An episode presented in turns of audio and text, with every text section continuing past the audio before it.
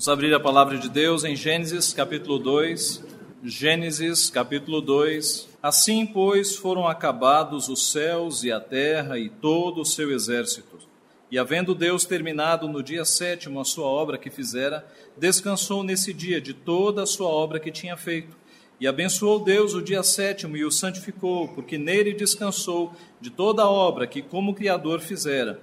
Esta é a gênese dos céus e da terra quando foram criados, quando o Senhor Deus os criou. Não havia ainda nenhuma planta do campo na terra, pois ainda não, pois ainda nenhuma erva do campo havia brotado, porque o Senhor Deus não fizera chover sobre a terra, e também não havia homem para lavrar o solo.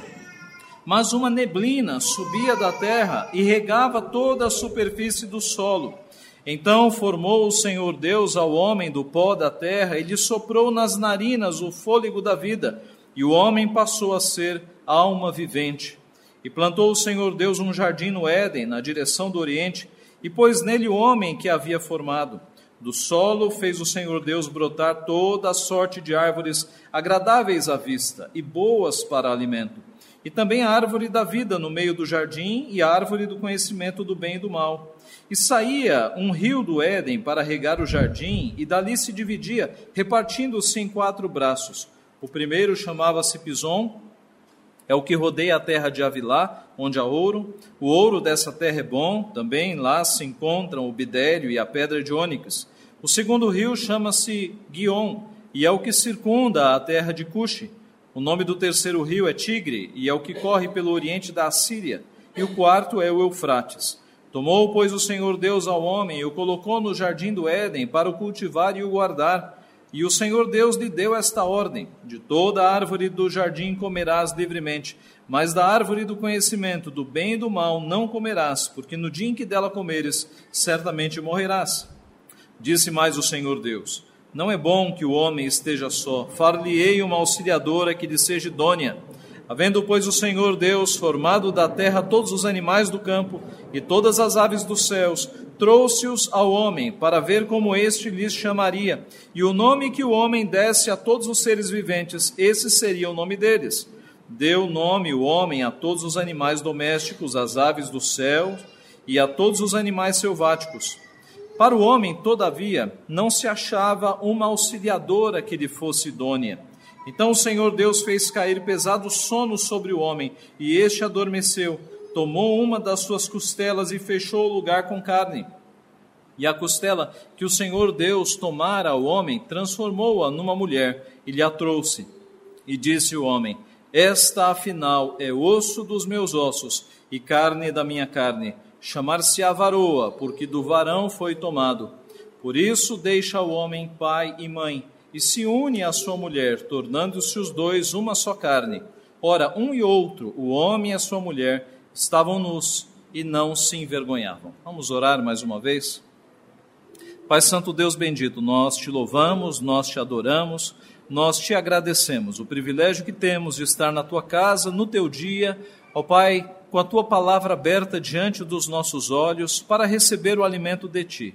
Nós te louvamos porque a tua palavra é rica e ela, ó Pai, no curso da nossa vida, tem nos ensinado, tem nos exortado, tem direcionado a nossa vida, Pai. Nós te louvamos porque tu és um Deus providente, ó Pai Santo, que não apenas nos salva, mas nos alimenta diariamente e nos mostra o teu querer, a tua vontade. Neste sentido, mais uma vez, nesta tarde, nós pedimos que o Senhor, ó Pai, tenha misericórdia de nós, fale ao nosso coração, alimenta-nos como um pai alimenta os filhos. A tua palavra não volta vazia, Pai. Nós cremos que ela encontrará guarida nos nossos corações, cremos que ela nos exortará, corrigirá os nossos caminhos tortuosos, transformando-os em caminhos aplainados. Abençoa-nos, portanto. É o que nós te pedimos humildemente, em nome de Jesus. Amém. Meus irmãos, como disse C.S. Lewis no livro Crônicas de Nárnia, nós começamos uma grande história que nunca terminará. Trata-se da grande história que ninguém na terra leu, que continua para sempre, no qual todo capítulo é melhor que o anterior. A história que nós começamos a estudar no domingo passado é uma história que tem começo, mas não tem fim. O mundo que Deus criou não acabará nunca, ele passará por uma grande transformação. A palavra de Deus diz que esta terra e estes céus estão sendo entesourados para o fogo. O corpo que Deus criou de Adão e Eva, o corpo do ser humano também, é um corpo que começa, mas que não tem fim. Todos nós passaremos pela ressurreição e viveremos eternamente. O texto de hoje, Gênesis 2, nos mostra a obra-prima da criação de Deus. Deus fez toda a sua criação e reservou para o seu último ato a sua obra-prima, a sua criação mais perfeita, o homem e a mulher. E esse texto, meus irmãos, Gênesis capítulo 2, é um texto riquíssimo. E nós poderíamos abordar de várias formas, mas salta aos olhos neste texto os mandatos, as ordens que Deus definiu lá no Éden, ordens que perpassam todas as culturas que ainda vigoram hoje. Os mandatos ou estas ordens que Deus deu a Adão regulam todas as nossas relações, que mandatos são esses? O mandato espiritual, que regula a nossa relação com Deus, o mandato cultural, que regula a nossa relação com a criação de Deus, e o mandato social, que regula a nossa relação com os nossos próximos, com os seres humanos. O primeiro mandato, nossa relação com Deus, mandato espiritual. O segundo mandato, a nossa relação com as coisas criadas, mandato cultural. O terceiro mandato, a nossa relação com os seres humanos, o mandato social. Estes mandatos, no capítulo 2, saltam aos olhos. Esses mandatos estão na Bíblia inteira, mas no capítulo 2 nós vemos esta ênfase, porque ali eles são criados. Ali Adão os recebe e este recebimento é cumprido durante toda a história. Nós começamos então com o mandato espiritual e podemos encontrá-lo nos três primeiros versículos do capítulo 2 e nos versos 16 e 17. Nos três primeiros versículos, nós vemos, meus irmãos, Deus tratando com Adão e Eva, e segue-se então do verso 16 e 17 essa relação. O ponto aqui, meus irmãos, quando nós falamos de mandato ou de uma ordem de relacionamento espiritual, é que Deus nos fez seres com espírito, diferentes do restante da criação. Vocês se lembram que em Gênesis 1, Deus vai dando ordens e a criação vai aparecendo. Deus diz: produza a terra plantas, e as plantas surgem. Deus diz: haja luzeiros, e o sol e a lua e as estrelas surgem. Deus diz: povoem-se as águas de seres viventes e os oceanos enchem de peixes, e os céus e as aves povoam os céus. Deus diz: produz a terra animais domésticos e animais selvagens, e a terra enche de animais. Mas quando chega na criação do homem e da mulher, há uma pausa. E a trindade entra em conselho. E agora não é mais haja, produza, povoe-se. O verbo vai para o plural façamos o homem à nossa imagem e semelhança. É uma criação diferente. Todo o restante foi feito segundo a sua espécie no atacado. Adão e Eva foram construídos singularmente. Façamos o homem à nossa imagem e à nossa semelhança. É como se Deus dissesse: o homem e a mulher serão diferentes. Eles terão espírito, eles serão seres espirituais eles carregarão a nossa semelhança, é uma criação diferente. E assim, meus irmãos, nós vemos que no verso 27, criou, pois, o homem à sua imagem e semelhança, a imagem de Deus os criou, macho e fêmea os criou. No capítulo 2, a partir do verso 4, e especificamente no verso 7, nós vamos ter os detalhes desta criação do homem e da mulher que aparecem no capítulo 1 de forma resumida. É como se Moisés colocasse uma lupa no capítulo 1, quando diz: façamos o homem a nossa imagem e semelhança, e agora vai detalhar o que, que aconteceu, como é que foi o processo. O capítulo 2, do verso 4 até o final, é o detalhamento de como foi a criação do homem. Não é um segundo relato, não há cronologia aqui, é um detalhamento do que aconteceu no capítulo 1. E no versículo 7 do capítulo 2 nós temos: Então formou o Senhor Deus o homem do pó da terra e lhe soprou nas narinas o fôlego de vida, e o homem passou a ser alma vivente. O verbo utilizado aqui para a palavra formou é o mesmo verbo usado no Antigo Testamento para o trabalho de um oleiro que fazia vasos e que fazia objetos de barro. A ideia do texto, meus irmãos, é que Deus fez um boneco de barro. E com esse boneco pronto, ele soprou nas narinas o fôlego da vida. E o boneco, Adão, ele ganhou fôlego da vida. A palavra Adão, meus irmãos, que significa homem, ela é muito próxima da palavra em hebraico terra.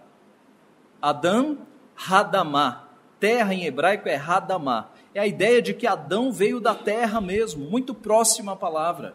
E assim, com este sopro nas narinas do homem, ele ganha o fôlego da vida. Note que Deus não soprou na narina de qualquer animal, nem nos peixes e nenhuma, outra, e nenhuma outra criatura sua. Apenas o homem recebeu o fôlego da vida. Por isso ele é uma criação especial e por isso ele tem espírito, meus irmãos. Deus não morreu para salvar animais, cachorros, gatos. Deus mandou seu filho. O próprio Deus encarnou-se e morreu numa cruz para nos salvar. Nós fomos feitos seres espirituais, nós temos corpo e temos espírito. Nós fomos criados da terra fria e morta, mas nós fomos elevados à condição de criaturas espirituais, imagem e semelhança de Deus. Um pregador puritano chamado Wolfgang Musculus, escreveu que se um mendigo fosse elevado à condição de rei, todos se admirariam. Se um escravo fosse promovido à condição de monarca, todos se surpreenderiam. Quão maior deve ser a nossa surpresa e a nossa celebração ao percebermos que nós éramos pó e terra e fomos elevados à imagem e semelhança de Deus. Deus nos criou seres espirituais. E o texto mostra isso muito claramente. Nós vemos, meus irmãos, no capítulo 3, versículo 8, que Deus assumiu uma forma corporal e andava no jardim. Veja o capítulo 3, verso 8. Quando ouviram a voz do Senhor Deus, que andava no jardim pela viração do dia, esconderam-se da presença do Senhor Deus o homem e sua mulher por entre as árvores do jardim. O texto não nos diz se isso aconteceu mais de uma vez, se Deus andou várias vezes no jardim, mas pelo menos uma vez aconteceu. A ideia, meus irmãos, é que Deus se relacionava pessoalmente com Adão e Eva. Não era apenas uma voz que vinha do céu. O texto diz que Deus assumiu uma forma humana que nós chamamos de teofania. Deus assumindo uma forma e ele andava como um homem pelo jardim. Pelo menos esse episódio nós temos bem registrado. Uma segunda forma de relacionamento espiritual. Deus fez um pacto com Adão e Eva no nosso texto. E o pacto consistia na obediência deles. Eles poderiam comer de todas as árvores do jardim, exceto da árvore que estava no meio, a árvore do conhecimento do bem e do mal. Ora, se Deus firmou um pacto com o homem e com a mulher, é porque havia relacionamento. E por fim, Deus estabeleceu um dia de descanso. Deus estabeleceu que depois de seis dias trabalhados, o sétimo deveria ser para santificar e para ter para descansar e para ter comunhão máxima com o seu Deus. E assim, meus irmãos, este deveria ser um dia em que Adão e Eva não deveriam se preocupar com o trabalho e com as outras coisas do mundo, mas deveriam se preocupar com Deus. Isso foi estabelecido no nosso texto, versículo 3. E abençoou Deus o dia sétimo e o santificou, porque nele descansou de toda a obra que, como Criador, fizera. Este, meus irmãos, este relacionamento espiritual que Deus firmou com Adão e Eva é chamado mandato espiritual, que atravessa todas as gerações. Ele aqui foi estabelecido. A grande questão é: o que vai acontecer com este mandato, com esta ordem, depois do pecado, depois da queda? Gênesis capítulo 3. Será que depois da queda será possível nós termos relacionamento com Deus? Ora, vamos pegar estes três itens aqui: o dia do descanso, o pacto e a teofania. Depois da queda, o dia do descanso continuou existindo. E mais necessário ainda, porque com a queda, com o pecado, o trabalho se tornou mais pesado. Depois da queda, o pacto de obras, que era o pacto de obediência, foi quebrado. Nós sabemos que Adão e Eva pecaram, mas Deus estabeleceu um novo pacto chamado Pacto da Graça, cuja base agora não é mais a obediência, mas é a fé. O pacto das obras não foi extinto, ele continuou existindo. Cristo cumpriu o pacto das obras, porque ele obedeceu perfeitamente à lei de Deus na sua obediência ativa. Mas entra em cena um novo pacto, o pacto da graça que agora nós estamos inseridos, o nosso mediador é Jesus Cristo. Mas agora não é mais requerido de nós obediência, é requerido fé. E todo aquele que tem fé no Redentor está salvo por meio deste pacto. O primeiro pacto foi quebrado, porque os representantes da humanidade eram passíveis de queda e caíram. O segundo pacto é inquebrável, porque Cristo não pode cair, porque Cristo não pode quebrá-lo por isso nós temos segurança e certeza da nossa salvação. Quanto à manifestação de Deus como homem no jardim, estas teofanias elas continuaram acontecendo. Por exemplo, quando Deus aparece a Abraão em forma de anjo, quando ele aparece a Moisés e Moisés o vê de costas, a sua glória, quando ele aparece como um guerreiro diante de Josué, quando ele aparece a Isaías em sonho, várias teofanias continuaram acontecendo no Antigo, no Antigo Testamento até o ápice da teofania, que foi quando Deus encarnou-se, tomou forma humana e agora ele é homem e Deus ao mesmo tempo. Foi o ápice da manifestação divina. No jardim ele passeava numa forma temporária.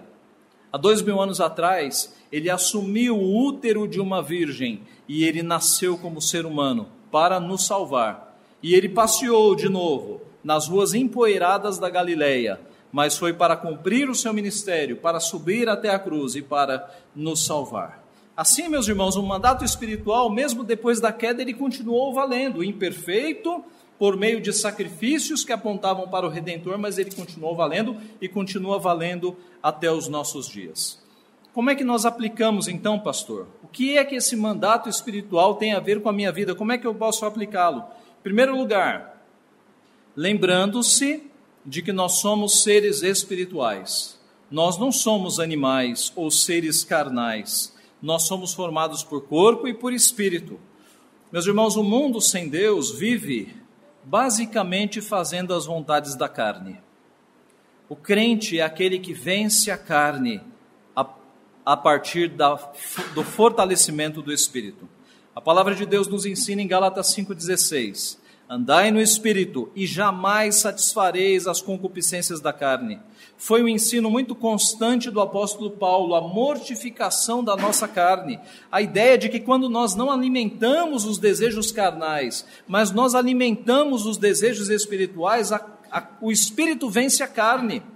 Eu repito, o mundo sem Deus não tem vida espiritual. O mundo sem Deus só busca os prazeres da carne. O crente tem como resistir às questões da carne, às obras da carne. Como? Andando no espírito, vivendo no espírito, gerando o fruto do espírito. Essa é a diferença entre ser crente e não ser crente. O crente tem o seu espírito fortalecido e ele consegue combater a carne.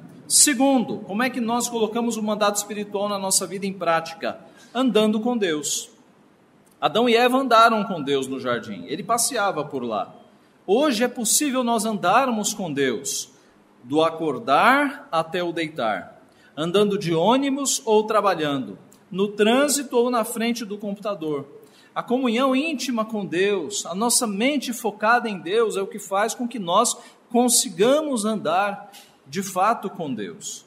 Terceiro, crendo em Deus. Assim como o pacto da graça coloca sobre nós o exercício da fé, nós agradamos a Deus quando nós confiamos nele, quando nós temos fé nele. E nós aumentamos a nossa fé com a leitura diária da palavra. E nós acendemos a nossa fé com uma vida de oração.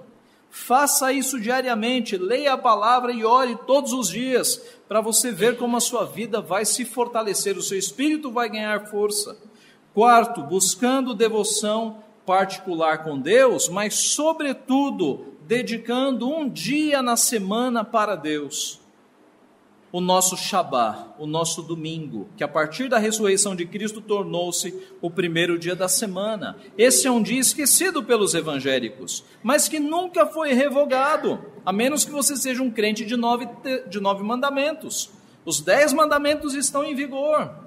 Cristo não veio anular a lei, ele veio confirmá-la, ele confirmou cada um dos mandamentos, de modo que o quarto mandamento, de trabalhar seis dias e fazer toda a obra, e um dia nós descansarmos e adorarmos a Deus, continua em pleno vigor.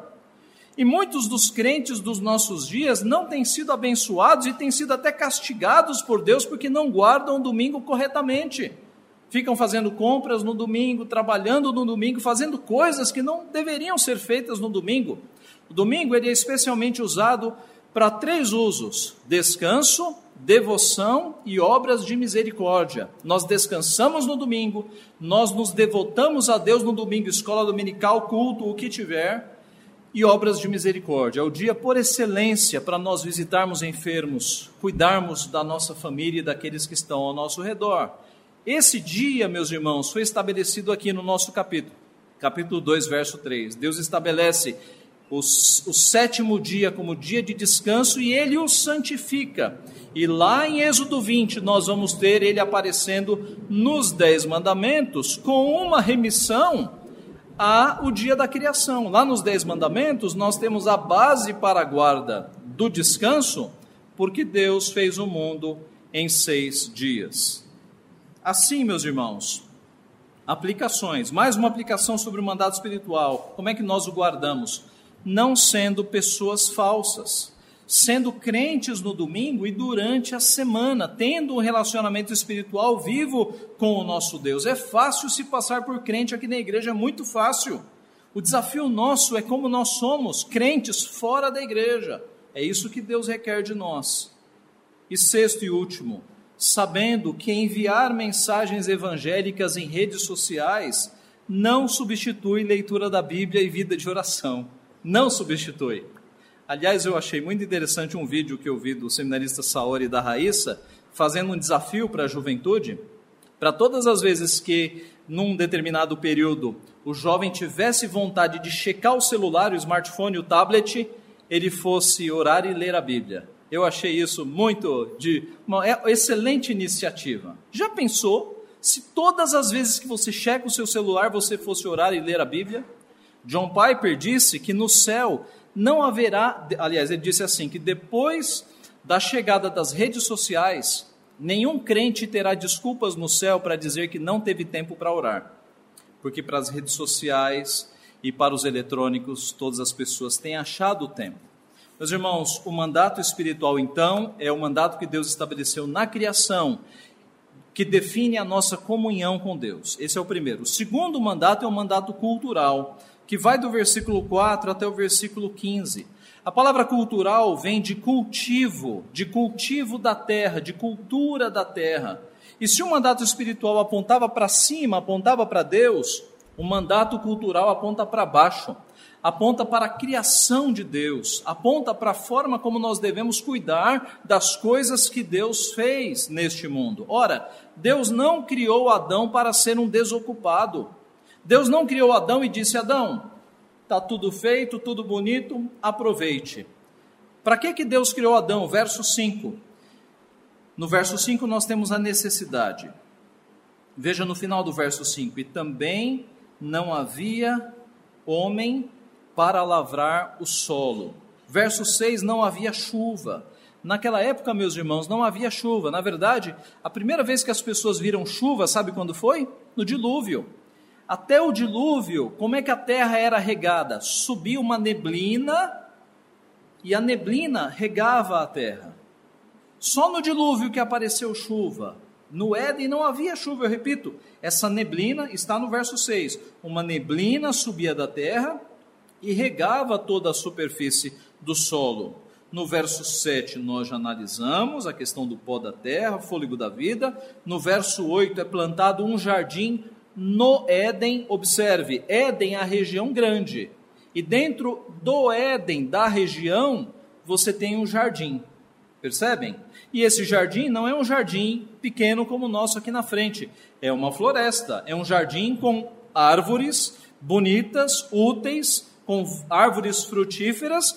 E no centro do jardim, uma árvore do conhecimento do bem e do mal e a árvore da vida. Então, é, a região é o Éden, o jardim está dentro do Éden e não é um jardim pequeno, é um jardim com árvores frutíferas e árvores de toda espécie. E no versículo de número. É, na verdade, meus irmãos, nós temos aqui no, no vers, sim, a partir do versículo de número 9, ainda no versículo 9, nós temos a descrição de que Deus ele fez árvores agradáveis à vista, árvores bonitas, boas para o alimento, árvore da vida no meio do jardim, árvore do conhecimento do bem e do mal. Do verso 10 ao verso 14, nós temos a localização do Éden, esta região. Era uma região tão grande que dela saía do Éden para regar o jardim, saía um rio do Éden para regar o jardim, e ele se repartia em quatro braços. Então era uma região grande de fato, com quatro braços de rio. E nós temos, meus irmãos, muita especulação: onde será, onde terá sido esse Éden? Olhando para o mapa do mundo, nós podemos localizar o Éden ali mais ou menos na região da Armênia, mais ou menos naquela região. Mas, de novo, não era um jardinzinho, era uma região grande. Então, observando a descrição dos quatro rios, dois nós não conhecemos, mas dois nós conhecemos: o Tigre e o Eufrates. Estes rios são conhecidos. Se você pegar no mapa e subir, né, porque eles são braços de uma cabeceira onde está o Éden, você chega mais ou menos na região da Armênia. O fato é que com o dilúvio, o jardim desapareceu. O dilúvio foi uma catástrofe tão grande na terra que o jardim do Éden se perdeu ali no dilúvio. Mas o ponto, meus irmãos, é que agora o versículo 15: Tomou, pois, o Senhor Deus ao homem e o colocou no jardim do Éden para o cultivar e o guardar. Aqui nós chegamos no ponto de que Deus não fez o homem, Adão e Eva, para serem desocupados. Deus fez Adão para cultivar o jardim e para guardar o jardim. Meus irmãos, essa ordem continua valendo. O mandato cultural, que é o mandato para o homem cultivar a terra, desenvolver o jardim, desenvolver a sociedade, cuidar da criação que Deus fez, isso continua em vigor. E isso continuou acontecendo no decorrer dos séculos. Mesmo depois, meus irmãos, da queda, nós vemos o desenvolvimento da sociedade. É lógico que depois da queda, esse desenvolvimento ficou lento, ficou trabalhoso. Em um mundo sem pecado, se Adão e Eva não tivessem caído, nós teríamos uma sociedade avançadíssima. Nós teríamos uma civilização muito mais moderna do que nós temos hoje. Por que, que isso não acontece? Porque o pecado, ele trouxe futilidade, ele trouxe vaidade à criação. E Paulo trata sobre isso em Romanos capítulo 8, verso 20, quando ele diz que a criação está sujeita à vaidade, está sujeita ao cativeiro da corrupção. O que é isso? Por causa do pecado, a produção de cardos, abrolhos, ervas daninhas, venenos, etc, etc. O mundo, a terra, não produz mais o quanto produzia antes da queda. A terra ficou infectada pelo pecado, de modo que nós não avançamos o tanto que poderíamos ter avançado por conta da entrada do pecado no mundo. Mas mesmo com a entrada do pecado, o mandato cultural ele continuou acontecendo, de forma que em Gênesis 4 nós temos os descendentes de Caim edificando uma cidade. Veja, tudo começou num jardim. E nós temos descendentes de Caim já criando uma cidade. Olha o desenvolvimento. Nós temos descendentes de Caim criando tendas criando gado, instrumentos musicais, instrumentos cortantes de ferro e de bronze. Olha a sociedade caminhando, evoluindo, desenvolvendo-se. Este desenvolvimento da cultura na história do mundo, ele vai caminhando, meus irmãos, de forma que quando nós chegamos no Apocalipse, nós não temos mais um jardim, nós temos uma cidade. O mundo começa num jardim e termina numa cidade. A cidade descrita lá no Apocalipse. Há um desenvolvimento. O ponto é, meus irmãos, como é que nós cumprimos o mandato cultural na nossa vida? O que isso é aplicável na nossa vida hoje? Primeiro, entendendo que não há separação de vida com Deus e vida profissional. Meus irmãos, não houve para Adão. Para Adão, Deus disse: Você está aqui, cultive a terra, cultive a minha criação. Muitos crentes chegam no trabalho e parece que viram uma chavinha e deixam de ser crentes.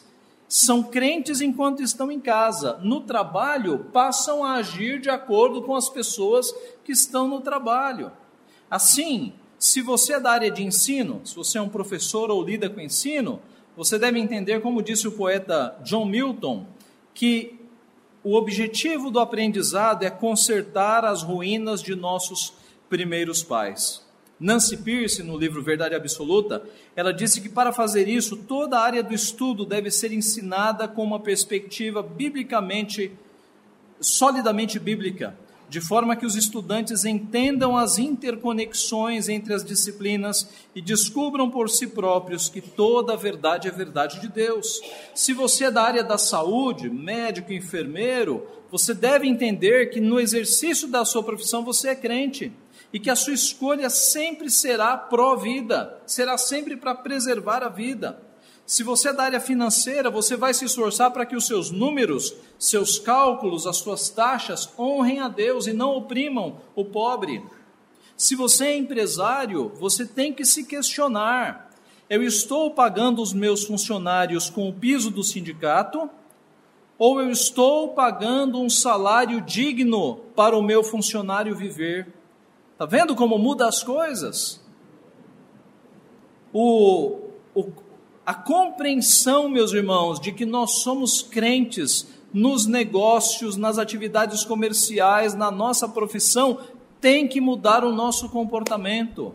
De modo que o empresário vai olhar para um funcionário não vendo como alguém do sindicato, mas o vendo como um ser humano. Será que o que eu tenho pago é digno para que ele viva? Se você é da área do direito, advogados e aqueles que estão nesta área, você deve ter um olhar para ajudar as pessoas, por exemplo, quando elas te procuram com crises no casamento. Você é alguém que pode aconselhá-los. Adolescentes que infringiram a lei, você pode ajudá-los. Homens de negócio que estão na dúvida entre fazer o certo e o errado, por vezes procurando alguma brecha na lei. Você, sendo crente, você vai encaminhá-lo. Isto é, você vai usar a justiça como um instrumento, você vai usar o direito como um instrumento de Deus na promoção da justiça. Se você é um aposentado, você pode usar o tempo livre que Deus te deu para ajudar a sua comunidade, as pessoas que estão ao seu redor, melhorias no bairro, colaborar com instituições sociais. Assim como Adão e Eva estavam cuidando do jardim, você cuida do local em que você está vivendo.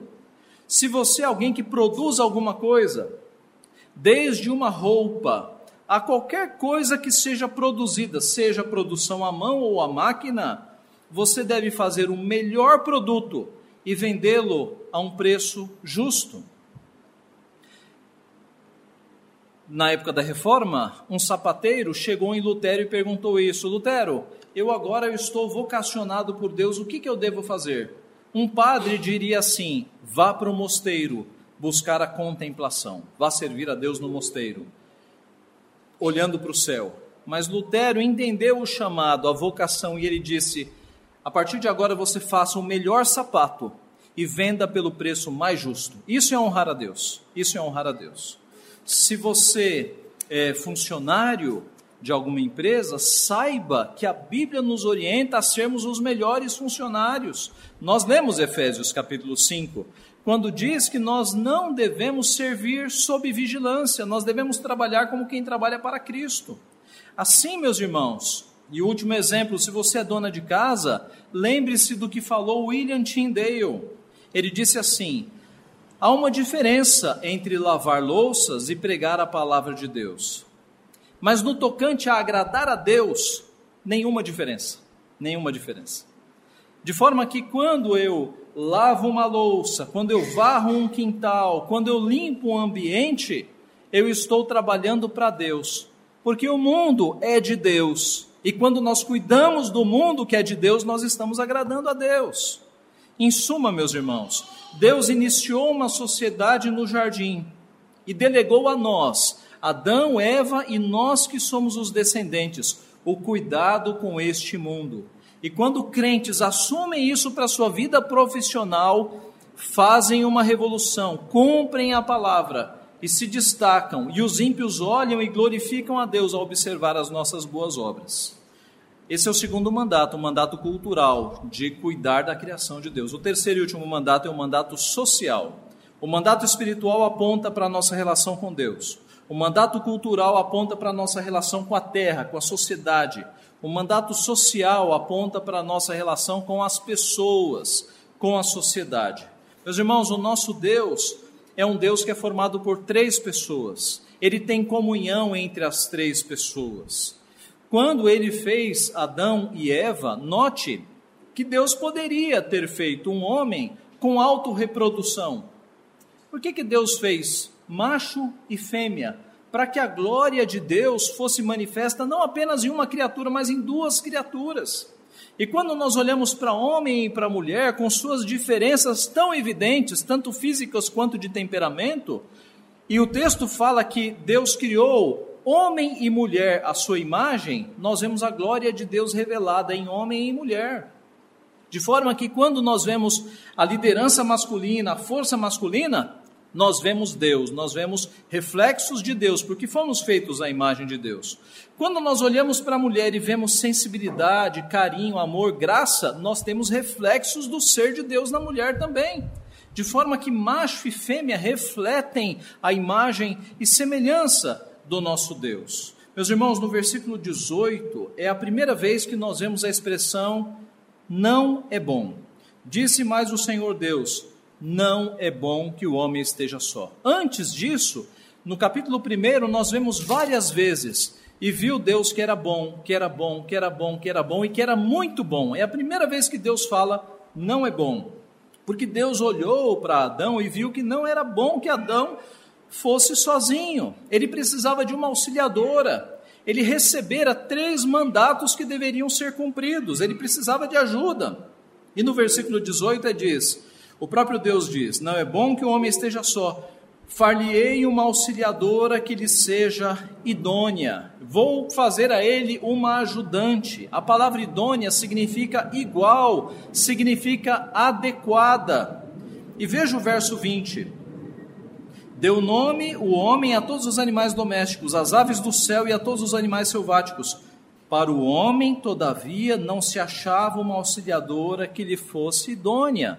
Deus levou todos os animais para Adão dar nome. E a conclusão de Adão é que todos os animais tinham parceiros machos e fêmeas, mas para ele não havia uma auxiliadora que lhe fosse igual. Em outras palavras, Adão percebeu que todos ali tinham o seu par perfeito, menos menos Adão. Adão olhou e percebeu que ele estava sozinho. E é muito interessante nós percebermos que Deus, ele não criou Eva de imediato, mas ele deixou que Adão sentisse falta. E quando Adão sentiu falta, aí Deus providenciou a sua igual, a sua idônea, aquela que ele vai louvar daqui a pouco. No versículo 21 e 22, nós temos a descrição da criação de Eva. Então o Senhor Deus fez cair pesado sono sobre o homem. Este adormeceu, tomou uma das suas costelas e fechou o lugar com carne. E a costela que o Senhor Deus tomara ao homem transformou-a numa mulher e lhe a trouxe. Meus irmãos, Deus faz Eva não do pó da terra. Deus faz Eva de uma das costelas de Adão. O pregador puritano Matthew Henry disse o seguinte: a mulher não foi feita da cabeça de Adão para estar acima dele, nem dos seus pés para ser pisada por ele, mas de seu lado para ser sua companheira, debaixo do seu braço para ser protegida e de perto do coração para ser amada. É poesia, é poético, mas é verdadeiro. Meus irmãos, no versículo 23, nós temos a expressão de Adão quando ele acordou do sono profundo e agora ele olhou para o lado e viu uma uma parceira idônea, uma ajudadora idônea. Ele diz aqui: "Esta é afinal osso dos meus ossos, carne da minha carne, chamar-se a varoa, porquanto do varão foi tomado. É, nós temos aqui, meus irmãos, o registro da alegria de Adão, a primeira vez que ela viu, que ele viu uma igual. Esta é osso dos meus ossos, carne da minha carne. Observe que Eva não foi feita do barro. Eva foi feita da carne de Adão. Talvez por isso a mulher seja feita de um material mais fino. Nas palavras de Peter Marshall no, no famoso sermão O Guarda das Fontes. Lá ele diz que a mulher é feita de um material mais fino. A mulher não foi feita do barro, ela foi feita da carne de Adão. E o apóstolo Paulo confirma isso em 1 Coríntios capítulo 11, quando diz que a mulher foi feita do homem.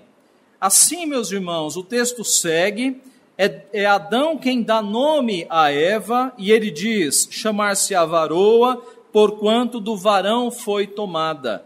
A ideia é que Adão tinha um nome e agora ele dá um nome para Eva muito parecido, mostrando que ela é uma igual.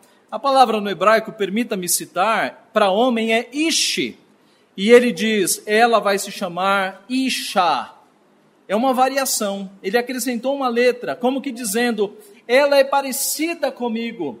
Ela vai ter quase o meu nome, apenas com uma variação. No português ficou varão, varoa. Se na tradução colocasse homem e mulher, ficaria diferente a palavra. Então, varão e varoa dá essa ideia de uma alegria de Adão que viu algo tão parecido consigo que deu um nome muito parecido a ele. E assim, meus irmãos, é um sinal de autoridade quando Adão dá um nome para a sua igual, para Eva. Um detalhe: esta é a única fala de Adão que nós temos antes da queda. É a única fala registrada dele. Esta é afinal osso dos meus ossos carne da minha carne, chamar-se a varoa, porquanto do varão foi tomada. E na sequência, Moisés assume de novo o discurso. No verso 24, é Moisés quem diz: Por isso deixa o homem pai e mãe e se une à sua mulher, tornando-se os dois uma só carne. Moisés, divinamente inspirado, mostra que o casamento é monogâmico, que foi Deus quem instituiu um homem e uma mulher, Deus estabeleceu um modelo criando Adão e Eva. No verso 25, nós vemos que não havia pecado, não havia vergonha.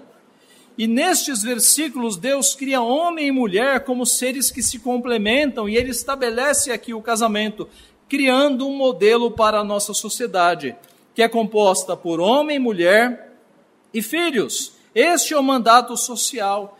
É deste modelo que nós temos uma sociedade estruturada em famílias, em clãs, em comunidades e até em nações.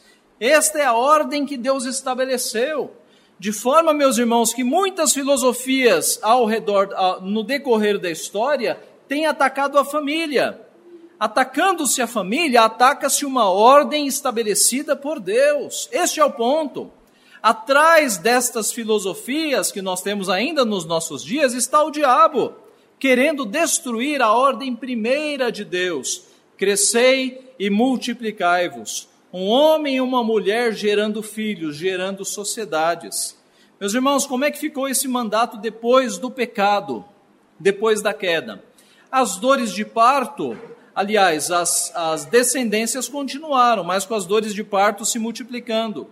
Já na primeira família, você tem um fraticídio, você tem um irmão matando outro irmão, Abel matando Caim. E o tataraneto de Caim, chamado Lameque, inicia a poligamia. Está lá no registro bíblico, em Gênesis capítulo capítulo 4, no final de Gênesis 4, que o tataraneto de Caim, chamado Lameque, tomou para si duas esposas, quebrando a ordem natural da monogamia que nós temos estabelecida por Deus. Assim, meus irmãos, a terceira ordem continua em vigor. E novamente, como é que essa ordem se aplica a nós hoje? Como é que eu posso cumprir o mandato social na minha vida? Primeiro, sendo um pai temente a Deus, sendo uma mãe temente a Deus, sendo um filho obediente, que respeita e que honra os pais, sendo um marido responsável, trabalhador, que ama a esposa, que cuida bem da família como cabeça, sendo uma esposa que respeita o marido, trabalhadora, auxiliadora, que cuida das suas tarefas com zelo. Nós lemos Efésios capítulo 5 e um pedacinho de Efésios capítulo 6. Ao homem é ordenado que ele ame a sua esposa, a mulher não. A mulher é ordenado que ela respeite o seu marido. E a pior coisa para uma mulher é não ser amada. E a pior coisa para um homem é não ser respeitado. Então a ordem de Deus faz total, total sentido, meus irmãos. O homem se esforça em amar a esposa. E uma esposa que é amada, ela vai responder com amor. Mas o mandamento para a esposa é respeite o marido.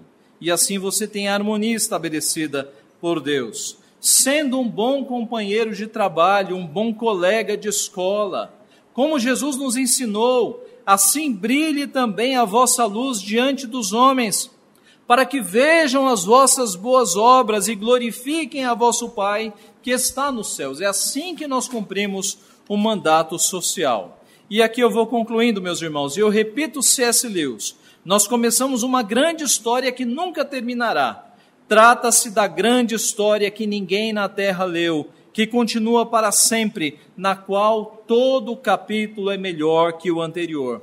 Deus iniciou a história da humanidade lhe dando três mandatos que regulam todas as relações da terra: desenvolver comunhão com Ele, desenvolver a criação, a sociedade e desenvolver relacionamentos. A nossa tarefa como discípulos de Cristo é, nesta vida, cumprirmos estes mandatos, a fim de que a glória de Deus se espalhe pelo mundo, como diz o hino, como as águas cobrem o mar. Todavia, nós aguardamos o dia em que o nosso Redentor voltará. E a partir daquele dia, nós estaremos em glória, livres das limitações deste corpo pecaminoso.